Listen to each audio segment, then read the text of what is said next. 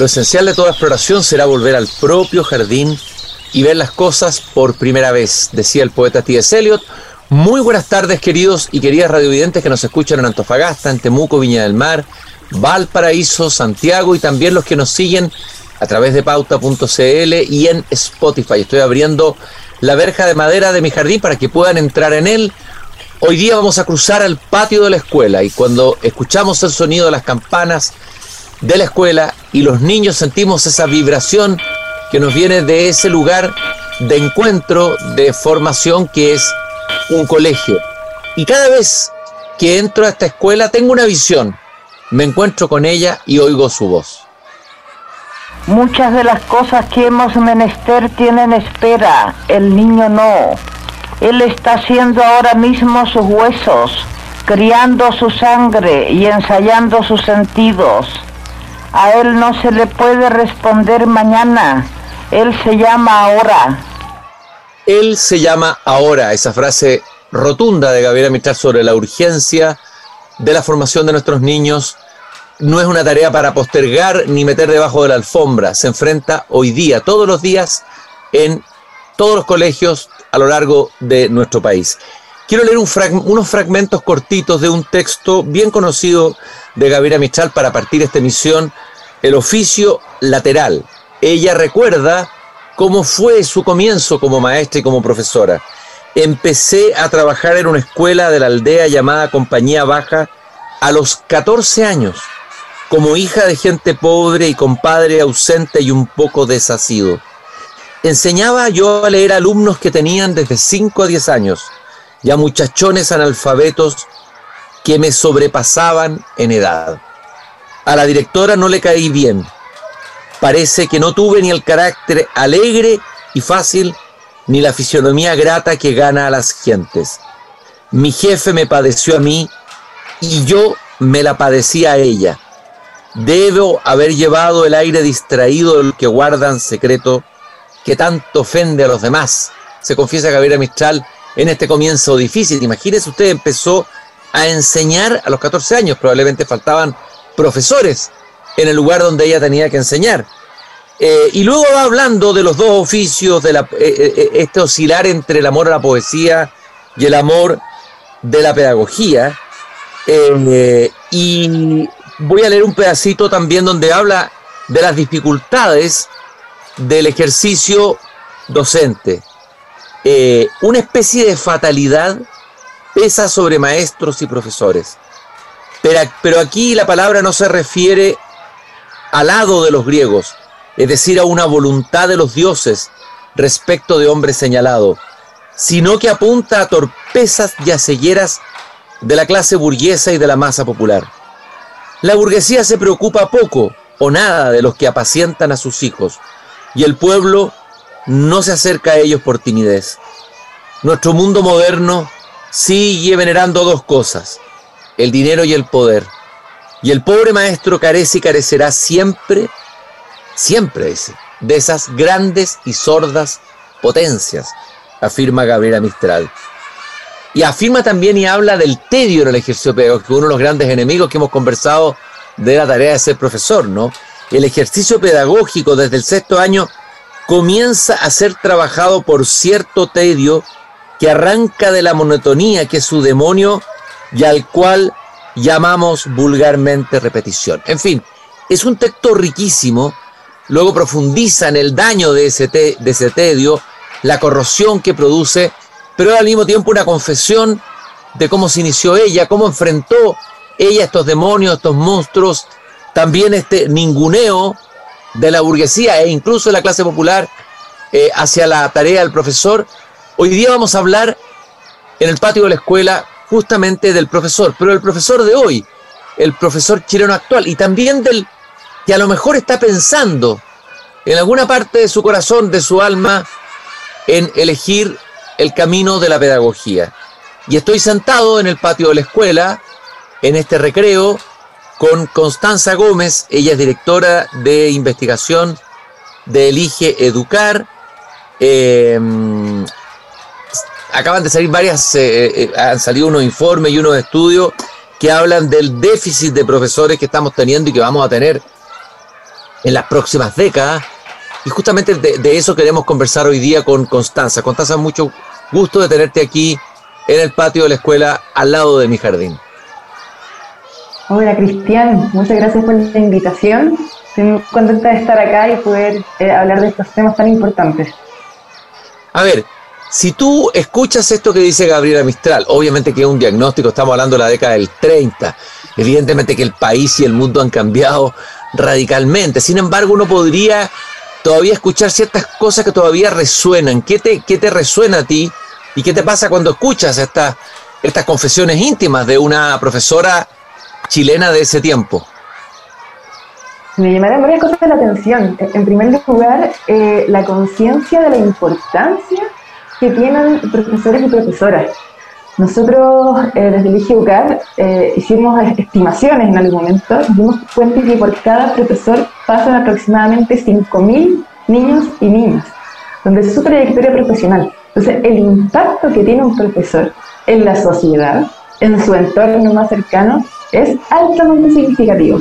Y me llama la atención, entonces también, que, que sin esa estimación más cuantitativa, eh, y, a lo mejor en el entorno también en el que trabajaba Gabriela Mistral, eh, también esté esa conciencia de la importancia y del impacto que tiene la docencia. Y otra cosa que me llama la atención eh, de, lo que mencionaba Cristian es respecto a la valoración social hacia los profesores y profesoras. Ese ha sido un desafío en Chile y también a nivel latinoamericano. Eh, en algún momento cuando eh, aumentó significativamente la cobertura escolar, hubo una necesidad de comenzar a formar muchos profesores y profesoras. Y ahí también nacen escuelas normales, eh, también por eso gente entraba tan joven a ser profesor por la falta de docentes, por, por este aumento de cobertura. Y, y, en esa línea también, este, esta explosión masiva de la formación también generó un aspecto de la relación social hacia los profesores porque era como más bien como una fábrica de, profesores y profesoras y, la formación inicial quedó, quedó media abandonada. Eh, sin embargo, en Chile, en los últimos años, hemos adoptado eh, medidas en la línea de mejorar la calidad de la formación inicial de profesores, además de las condiciones. Y, y en, en, los últimos años de pandemia, nosotros vimos cómo la sociedad comenzó a eh, aumentar la relación social hacia los profesores y profesoras. En el IGUCAR tenemos un índice de valoración social que donde medimos la percepción de la ciudadanía respecto a los profesores, cada año. Y en el último año, eh, luego de la educación remota, de, este, este, tiempo que tuvimos eh, bien difícil para profesores y profesoras, llegamos a un pic histórico de valoración hacia profesores y profesores y educadores de párvulo. Llegamos un nivel de 80 puntos. si bien esto refleja un poco la la necesidad de, visibilizar lo que hacen los profesores y profesoras, porque eso fue lo que ocurrió, que en una educación remota, padres, madres, cuidadores se vieron eh, muy cerca del proceso de aprendizaje de sus hijos y se dieron cuenta también del trabajo que hace un profesor y profesora, no solamente con un estudiante, sino que con 40. Entonces, creemos que ahí también hubo un efecto en mejorar la valoración eh, y el desafío ahora está en mantener esa valoración, que no es algo transitorio, que no sea algo solamente como consecuencia de la pandemia, eh, sino que, lo mantengamos y lo sigamos fortaleciendo. Y hacer una pregunta, a ver, obviamente que la situación salarial eh, del profesor en la época que era bien amistad, las condiciones en las que trabajaba eran muy distintas eh, que las de hoy día. Había un cambio, han habido cambios buenos, cambios malos. Hay una, si uno comparase la situación del profesor en una década del 30, 40, 50 a la del profesor hoy, porque la, la, sensación que hay, bueno, y por supuesto que eso, eso es verdad en un cierto sentido, que los profesores están mal pagados, mal valorados a pesar de este cambio que hubo en la pandemia, vamos a ver si es transitorio o no. Eh, ¿Cómo están los profesores hoy día? Es decir, ¿cuál es nuestra situación actual? ¿Es tan dramática como tendemos a pensar? ¿Tan difícil? ¿O hay cosas que han mejorado sustantivamente, cosas que están mejorando? A ver, ¿cuál es tu diagnóstico? Eh, de, la, de la situación del profesor chileno hoy y en comparación al resto de Latinoamérica también? Mira, em, hay altos temas eh, que sobre todo han pasado en los últimos años. En el 2017 se implementa en Chile la, la ley carga docente. y entre otras cosas viene a aumentar las horas no lectivas de los profesores y profesoras, que eso tiene que ver con las horas que le dedica un profesor a la planificación, a programación, es todas las tareas complementarias a hacer clases. Eh, y que en general, eh, antes, eh, en tiempos remotos, esas horas no existían oficialmente, se hacían desde los hogares.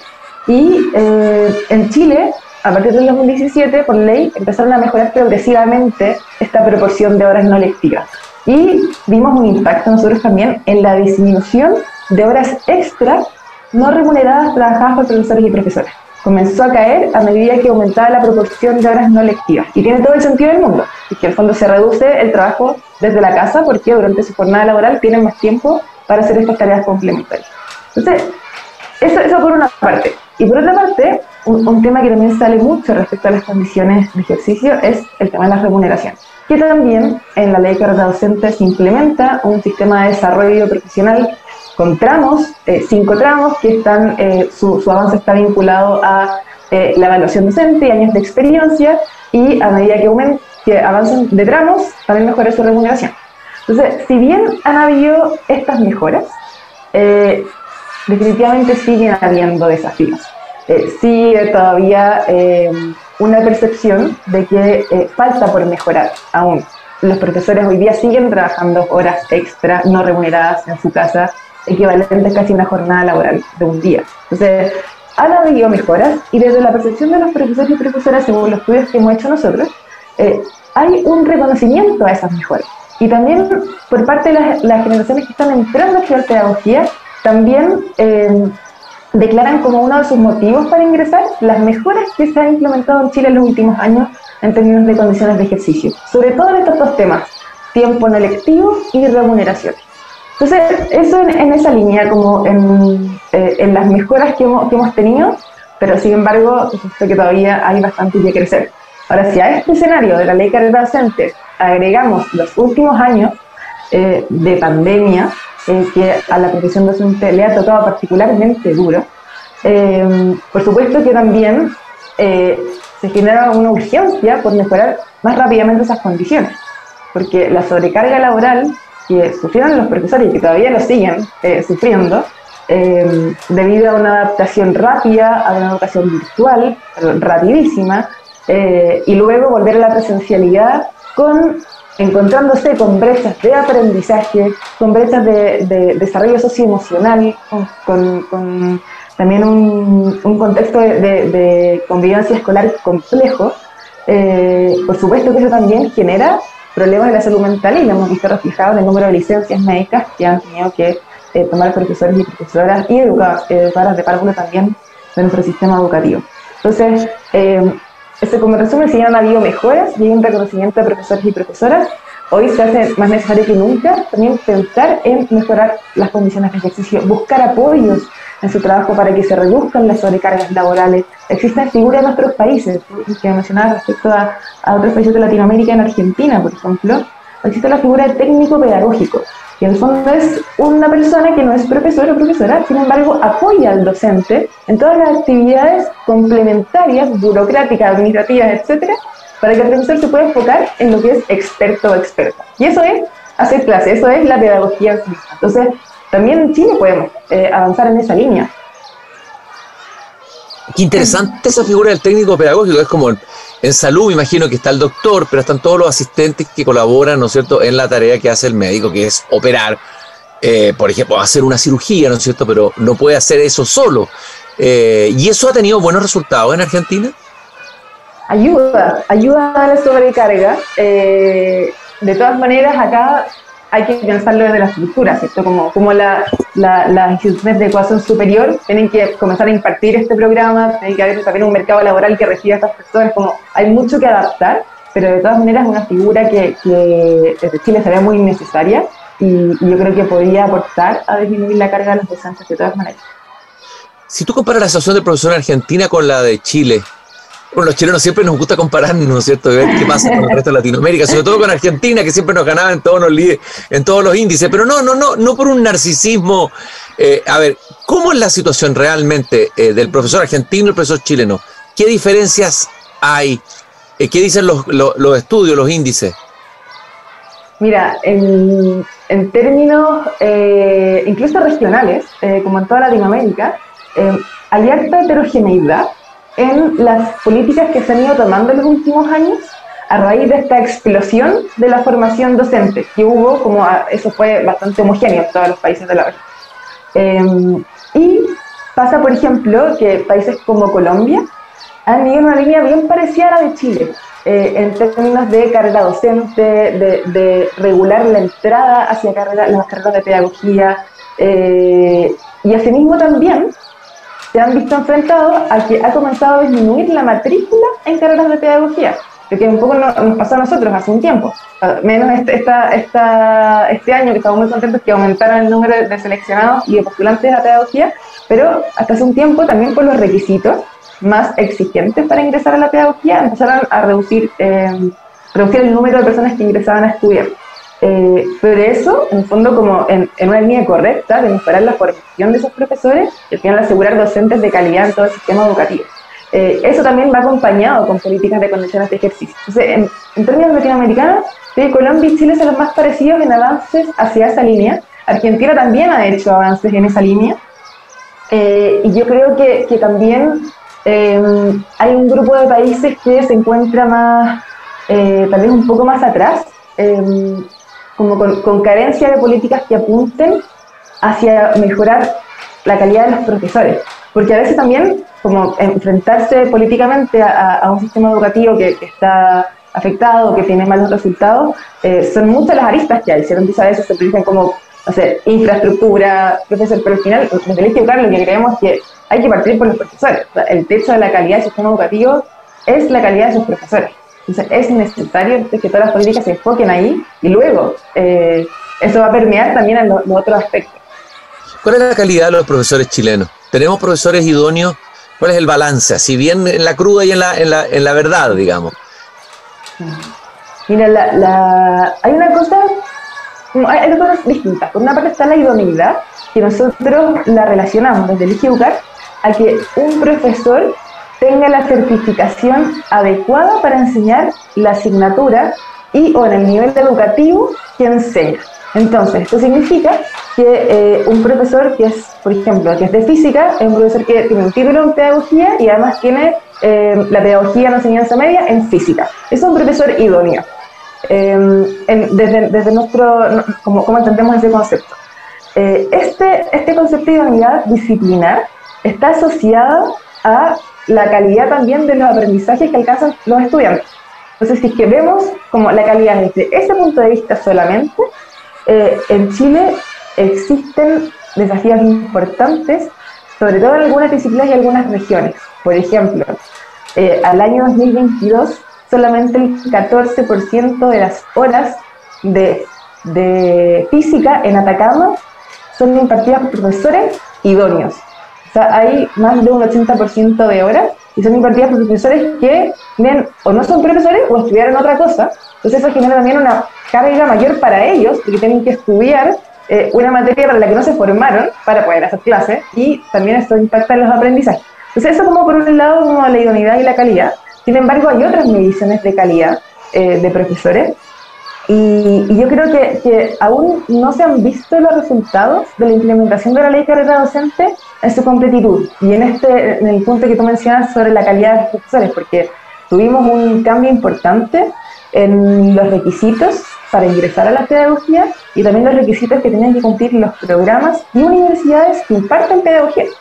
Y ese cambio, que finalmente impacta en la calidad de la formación docente, por supuesto que va a impactar también en la calidad de los profesores. Entonces, todavía falta un poco como para ver ese cambio en el sistema educativo.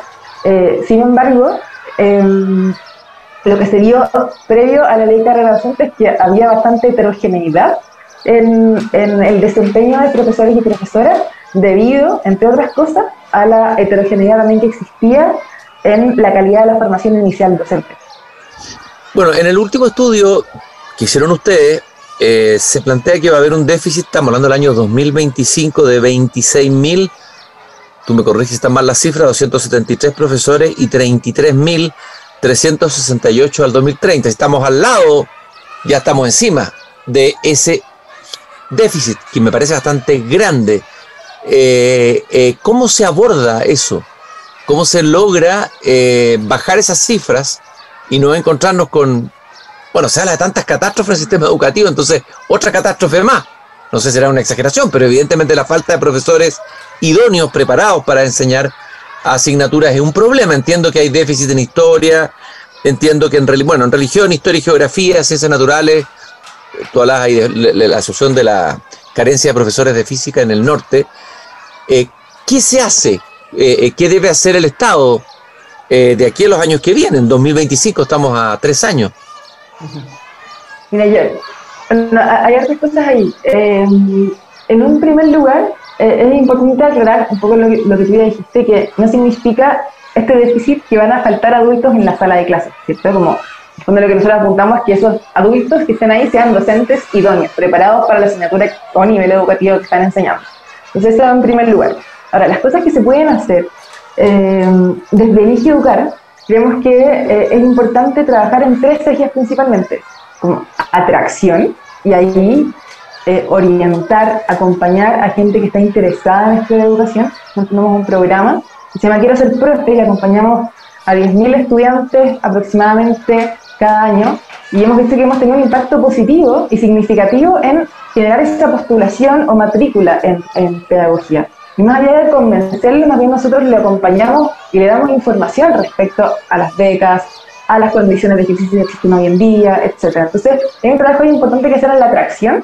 Eh, por otra parte, en la valoración social, que también la evidencia dice que se relaciona directamente con eh, la atracción de personas hacia las carreras y también la retención de profesores en el sistema educativo.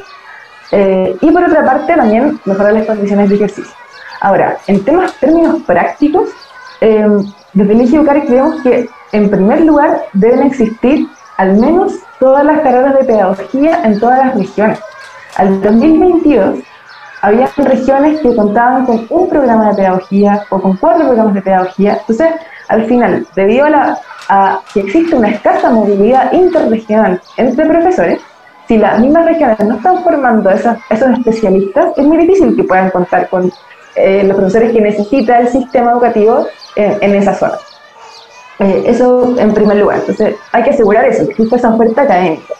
Eh, y en ese sentido también hay que apoyar a las instituciones de educación superior, porque muchos programas a veces cierran porque falta, falta matrícula. Entonces también hay que hacer un trabajo de atracción a nivel regional, adaptándose a cada contexto, a cada necesidad, etc.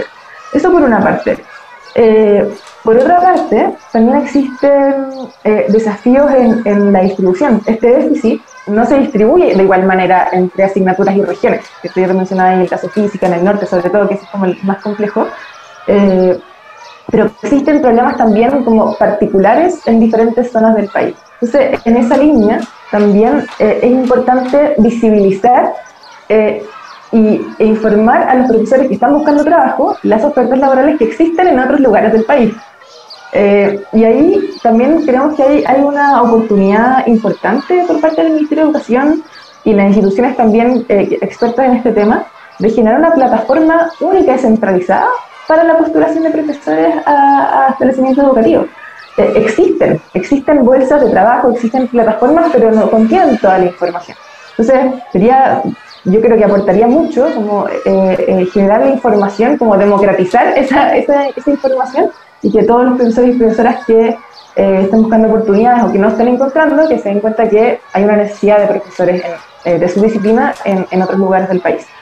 Em, eso por, otra parte. Y en tercer lugar, también hay un desafío que justo ayer nos dimos cuenta que podría revertirse, pero un desafío en la matrícula en pedagogía. Porque también este déficit se proyecta porque la matrícula en pedagogía había venido a la baja en los últimos años sobre todo en los años de pandemia, que la carrera de pedagogía se vio particularmente afectada, eh, más que otras carreras. Entonces, en esa línea, em, estamos muy contentos de que este año, ayer el Ministerio de Educación anunció que eh, pedagogía había aumentado muchísimo el número de postulantes, el número de seleccionados, más del 50% el aumento de postulaciones. Eh, es, es, una noticia muy buena. Em, Constanza, ese, ese aumento ese aumento, perdón, eh, que es una noticia obviamente muy positiva, se deberá a la valoración del profesor que viene después de la pandemia. ¿Será algo transitorio o puede ser el inicio de una nueva tendencia? ¿Qué piensan ustedes?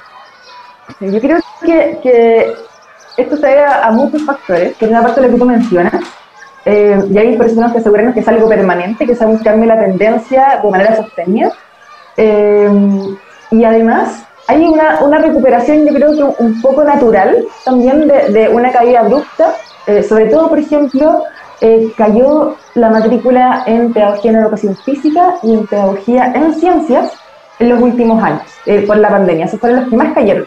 Y ahora vimos que son las carreras que más aumentaron su número de seleccionados. Igual hay un efecto ahí como de, de recuperación natural, eh, pero creemos también que hay un aumento en el interés por ser profesor.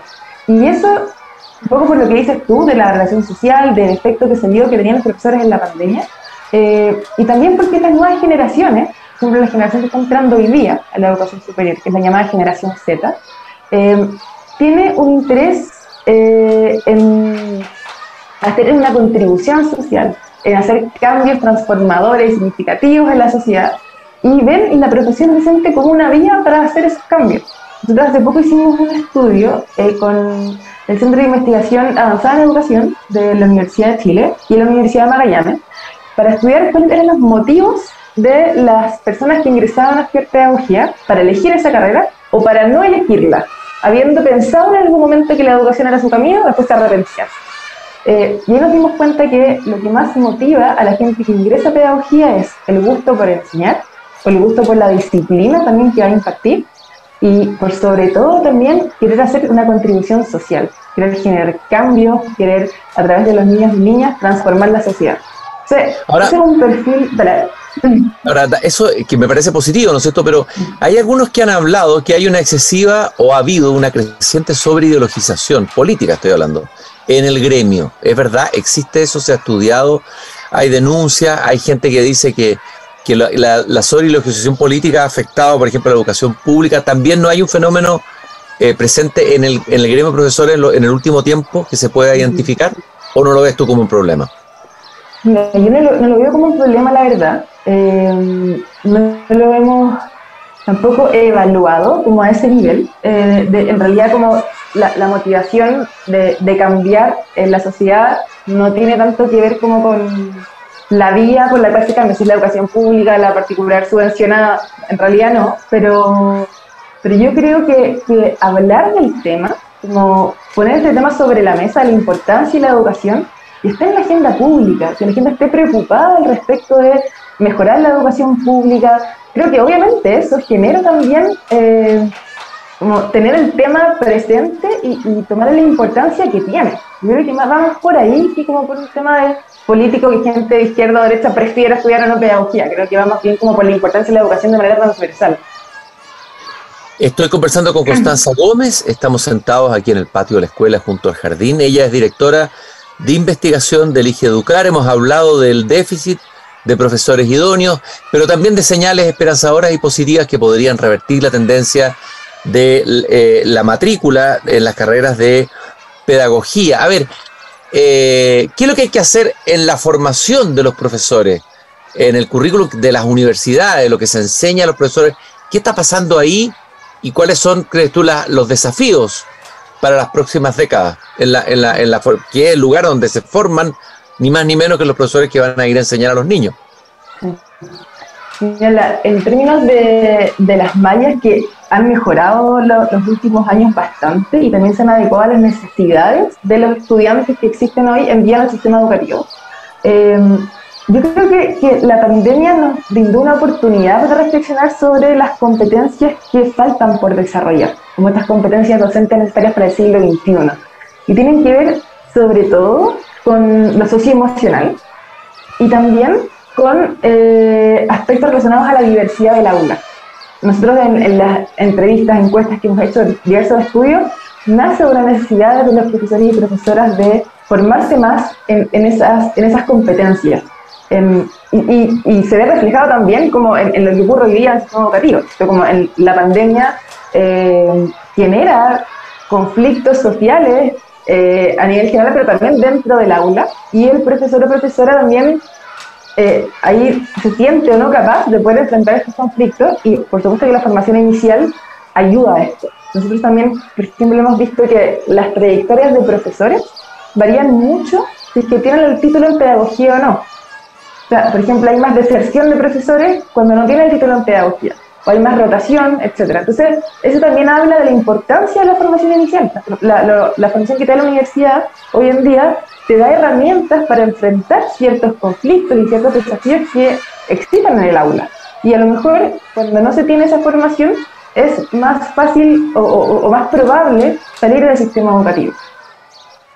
Constanza, yo te quiero agradecer esta conversación que hemos tenido aquí en el patio de la escuela Agradecer también por el trabajo que hacen estupendo en Elige Educar, toda la investigación que ayuda a comprender mejor dónde estamos parados, los desafíos que tenemos, que son enormes, pero no todo es desesperanzador. También hay brotes, muchos brotes verdes que hay que tratar de que aparezcan y que también se conozcan. Gracias por haber estado aquí conmigo conversando sobre profesores, sobre formación de profesores, sobre déficit de profesores en nuestro sistema escolar en Desde el Jardín. Gracias a ti, Cristian. Que esté muy bien. Y nosotros nos encontramos mañana nuevamente aquí cuando vuelva a abrir la verja de madera de este jardín. Hasta mañana. Gracias por acompañarnos.